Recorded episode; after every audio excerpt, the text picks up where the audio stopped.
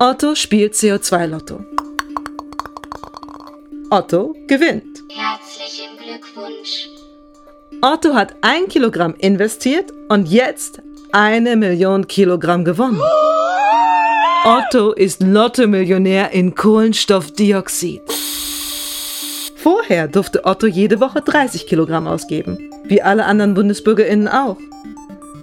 Jetzt darf Otto 650 Kilogramm ausgeben. Ballern, was das Zeug hält!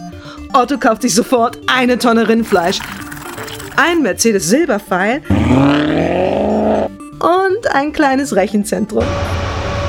Ottos Mops frisst das Rindfleisch. Ottos Mops kotzt.